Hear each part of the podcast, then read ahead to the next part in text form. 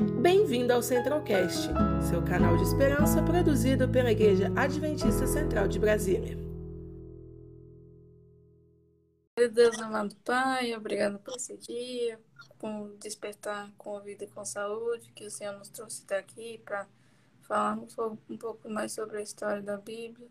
É, abençoe essa live e isso que eu te peço, Senhor, em nome de Jesus. Amém. Amém. Amém. Bom, capítulo. É, é isso mesmo. Depois a gente, a gente edita o vídeo, né? A gente coloca ele no, no YouTube, no podcast, a gente corta ele. É, fala sobre o egoísmo reprovado, né? A gente veio acompanhando essa semana. É, ontem a Lana falou a respeito da obra, né, de, de como Neemias conseguiu ajuda. O tema foi realizando o impossível. O tema anterior foi Neemias, homem de oração e ação. E abrindo a semana foi a parte do reavivamento espiritual com a chegada de Esdras de volta em Jerusalém. E agora a gente vai vendo todo o processo de retorno a Jerusalém. E você fica pensando assim, poxa, esse povo passou esse tempo todo no exílio e agora eles têm que voltar e reorganizar as coisas, né? E a gente sabe que às vezes refazer as coisas é mais difícil do que fazer, né? Uma reforma é, às vezes é mais trabalhosa e mais cara do que uma construção original. E quando eles voltam, a gente vai percebendo então toda a dificuldade de que o povo tinha de se readaptar ali em Jerusalém. E Neemias então fica sabendo da situação infeliz ali das pessoas mais pobres ali, né? Os mais ricos é, buscavam é, se sobrepor, né? Às pessoas mais pobres. Esse é um problema que a gente já percebe na humanidade desde sempre, né? Parece que se passou muito tempo e ainda não mudou nada, né? E faltava todo esse aspecto da solidariedade, da ajuda, né? Existiam leis que as pessoas mais pobres deveriam ser ajudadas pelas de melhores condições e tal. É, a, a, a lei dizia que a cada terceiro ano fosse arrecadado um dízimo para ajudar os pobres e a cada sétimo ano os produtos que a terra produzisse naturalmente deveriam ser deixados para os necessitados. Essa era, era a lei, né? Só que a fidelidade em dedicar essas ofertas para socorrer os pobres é o que iria manter viva diante do povo a verdade de Deus como dono de tudo, mas eles não faziam isso, né? O egoísmo estava afastado deles, né? A lei dizia assim, ó, não cobrem juros de um israelita por dinheiro, alimento qualquer outra coisa que possa render juros. E outro trecho diz assim: Sempre haverá pobres na terra. Eu lhe ordeno que abra o coração para o seu irmão israelita, tanto para o pobre como para o necessitado da sua terra. Só que os judeus ricos estavam agindo contra esses, esses mandamentos. E essa natureza humana maldosa, pecaminosa, né, estava completamente afastada é, das leis de Deus e as pessoas precisavam pegar dinheiro emprestado para pagar impostos, né? e às vezes tinham que hipotecar suas propriedades, deixar aquilo ali com alguém e receber um dinheiro para poder ter o seu sustento, às vezes vender os filhos e filhos como escravos, né? E não tinha muita esperança. O que se tinha de perspectiva de futuro era pobreza e escravidão sem fim, era todos vendendo uns aos outros, né? E aí o povo foi contar o que estava falando para Neemias e disseram o seguinte: Algumas de nossas filhas já foram entregues como escravas e não podemos fazer nada, pois as nossas terras e as nossas vinhas pertencem a outros. Neemias ficou indignado com aquilo, ficou furioso e ele viu que precisava tomar uma posição firme, né?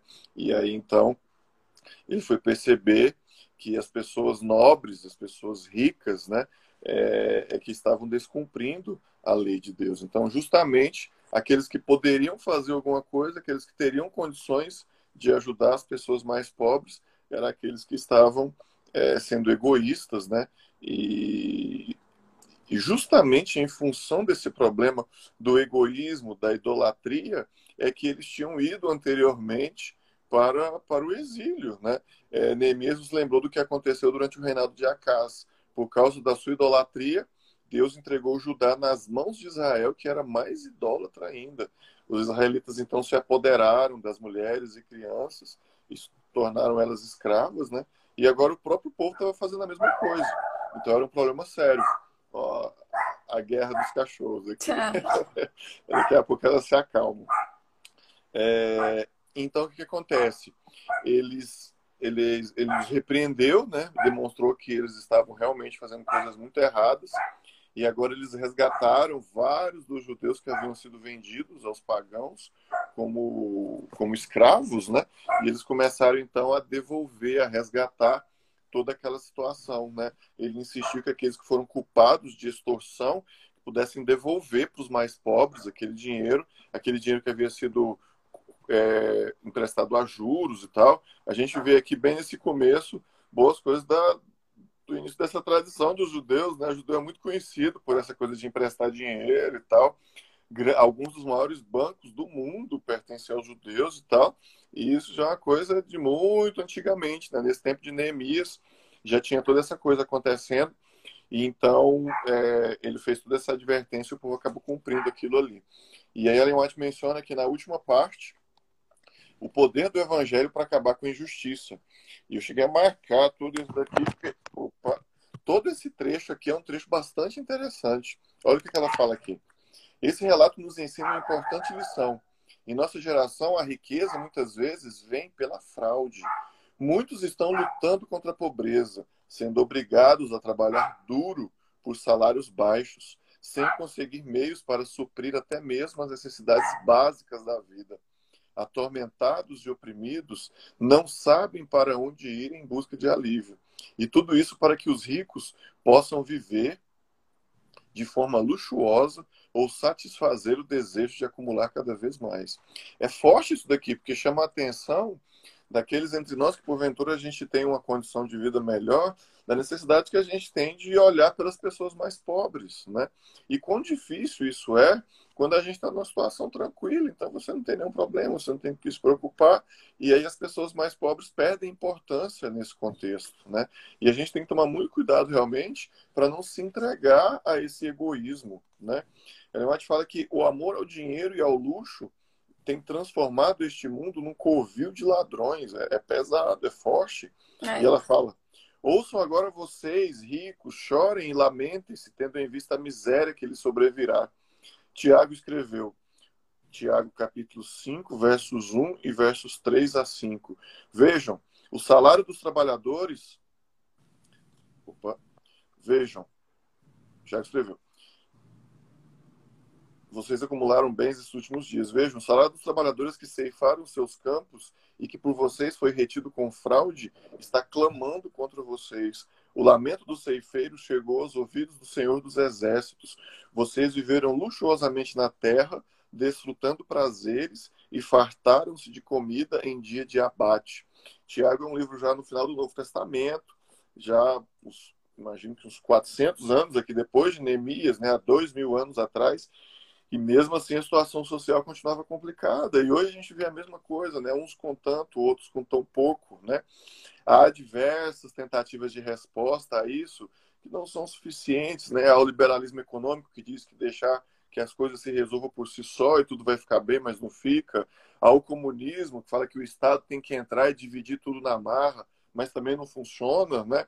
E a gente vê que a situação humana ela se degrada e nunca há nenhuma solução humana para isso, né? Nenhum sistema político ou econômico conseguiu resolver esse problema da desigualdade social. A gente estuda isso na economia, no direito, na política, e sempre essa natureza humana, egoísta, malvada, ela gera esse aspecto da exploração dos mais pobres, né? Mas o reino de Cristo é um reino diferente, né? Jesus trouxe uma mensagem de que a gente deve se preocupar com as pessoas, é, mais pobres, buscar ajudá-las da melhor forma e ajudá-las a superar isso.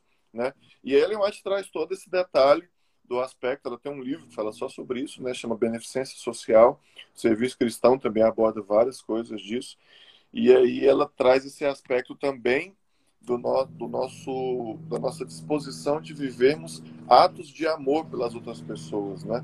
não só nesse aspecto econômico e social, mas também no aspecto cristão, no aspecto da religião, né? Ela fala assim: todo ato injusto para com o próximo é uma transgressão da regra de ouro, a regra de amar ao próximo como a si mesmo. Ele é praticado contra o próprio Cristo, representado na pessoa de seu povo. Toda tentativa de tirar vantagem da ignorância, da fraqueza ou do sofrimento de outros é registrada como fraude nos livros do céu. É justamente quando tentamos tirar vantagem pessoal da desvantagem de outra pessoa que nos tornamos insensíveis à influência do Espírito de Deus. Portanto, todo esse aspecto é importante para a gente poder pensar hoje, meditar, né? Em que aspectos nós estamos sendo luz para as pessoas ao nosso redor e como nós podemos ajudar o nosso semelhante, né? No final ela diz assim: O Filho de Deus pagou o preço de nossa redenção. Ele se fez pobre para que por sua pobreza fôssemos enriquecidos. Ao ajudarmos de forma generosa os pobres, podemos provar a sinceridade da nossa gratidão. Façamos o bem a todos, especialmente aos da família da fé. Assim, em tudo, façam aos outros o que vocês querem que eles lhes façam. Mateus 7,12, que é justamente a regra de ouro que aqui foi mencionada. Né? Se a gente fizer às outras pessoas o que a gente gostaria que elas fizessem a nós, o mundo seria completamente diferente, né? E a gente teria uma realidade bem diferente. Até o cachorrinho ficou feliz aí, tá? e assim, que a gente possa compreender essa mensagem de que a nossa disposição de sermos luz para as pessoas ao nosso redor, de ajudarmos as pessoas que estão perto de nós, é o que faz a diferença nesse mundo e é o que faz a gente transformar a nossa realidade, né? Ela menciona esse aspecto de, primeiramente, os de dentro, né? é bem o que a assistência social da igreja usa como critério, né? Ajudar as pessoas da igreja que têm dificuldades, que passam por problemas, depois ajudar os de fora. E, assim, é um princípio muito importante da gente poder entender que quando eu tenho muito para mim, quando eu tenho sobrando para mim, eu preciso repartir isso com os outros, eu preciso ajudar os outros de alguma maneira, né? E quando a gente tem esse princípio, quando a gente tem essa compreensão, a gente não cai nesse contexto ruim do povo de Israel naquele tempo de Neemias, né? justamente do que é o título do capítulo, que é o egoísmo reprovado. Né? Deus reprova esse egoísmo em nós e que a gente possa lutar contra o egoísmo. Né? Se a gente não lutar contra o egoísmo, ele vai nos dominar e ele vai ser mais forte do que nós. Né? Acho que essa é a mensagem do nosso capítulo de hoje, para que a gente possa despertar para esse problema do egoísmo. Né? Ajudar. Né? Né? Exatamente. E entender que esse egoísmo está sempre dentro de nós. Seja a gente rico, classe média, classe pobre, o que for, o egoísmo está sempre dentro de nós. E Deus tira isso da gente. Amém. Amém. Isso tem que ser o nosso maior objetivo, a nossa maior luta, né? É. Vamos orar então? Vamos.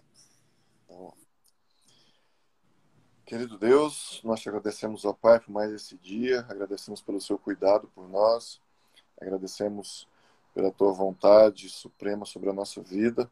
Pedimos que o Senhor nos abençoe nesse dia e nos ajude, ó Pai. A cada dia da nossa vida, estamos lutando contra o nosso egoísmo interior, estamos entendendo que o Senhor tem planos melhores para nós, que nós possamos nos dispor a ajudar o nosso próximo, nos dispor a sermos ajudados pelo Senhor a superar esse egoísmo, ó Deus. Que nós possamos ser luz para as pessoas que estão perto de nós e pedimos, ó Deus, o teu amor, a tua luz, a tua paz sobre a nossa vida, sobre o nosso coração, para que nós possamos passar por essa mudança, ó Deus. Nos livra de todo mal e nos conduza durante esse dia, confiando no Senhor, nós pedimos e te agradecemos em nome de Jesus. Amém. Amém. Valeu, Romulo. Valeu, Érica. Obrigadão. Bom dia para todo mundo. Deu certo. Um bom dia. tchau, tchau. Conheça também nossos outros podcasts, Centralcast Sermões e Centralcast Missões. Que Deus te abençoe.